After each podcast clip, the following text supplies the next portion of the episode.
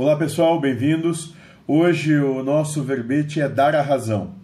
E aqui a gente tem uma frase bem bacana do pai Joaquim que vai dizer o seguinte: Dar a razão não é você concordar com os outros, é calar a boca, silenciar dentro de você o que você acha errado. Pois isso é a, é a maior caridade.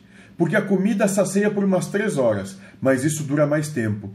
Você não tem a procuração de Deus para dizer para os outros o que é certo. Quem fala muito fala besteira, já dizia Emmanuel. Quem fica calado não perde tempo em discussões que não levam a lugar algum, pois nem tu, nem o outro vão ceder.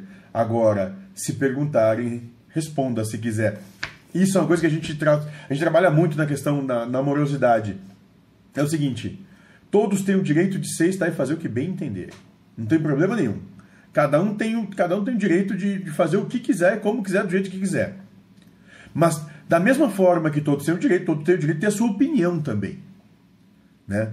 E nós buscamos ter um entendimento de que opinião é uma coisa muito particular, individual de cada um, cada um tem a sua e cada um que fica com a sua.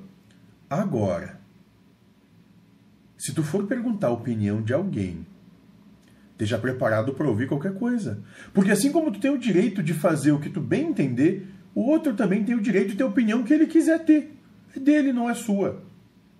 Né? Inclusive, a opinião de totalmente contra o que tu diz que é certo para ti. Mas é só a opinião dele. Ponto. Ele não tem o direito, ninguém tem o direito de querer impor a sua opinião sobre o outro para demandar que as coisas têm que ser assim. Isso não. Mas, assim como nós temos o dever de dar a liberdade para os outros serem, estarem fazer o que bem entenderem, nós também nos damos a liberdade de ter a nossa opinião. E é só nossa. E é algo que nós temos que lidar conosco mesmo. Porque são os nossos conceitos e nós vamos ter que desconstruir ele em algum tempo. Mas nós temos todo o direito de ter os nossos conceitos. E o que a gente vê nessa questão é que as pessoas e nós, e, e é nisso que a gente trabalha, tem anseios de que os outros tenham opiniões que embasem as nossas verdades. E isso é o que nós trabalhamos muito na amorosidade, que não se deve, sob hipótese alguma, ser. Porque quando a gente dá liberdade, a gente tem que dar liberdade plena para o outro. Nem que seja liberdade de te agredir. Porque só assim tu está dando real liberdade. Como Cristo deu.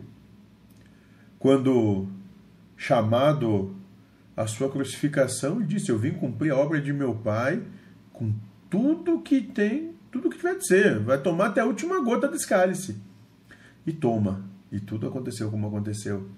Essa é a verdadeira liberdade. Da liberdade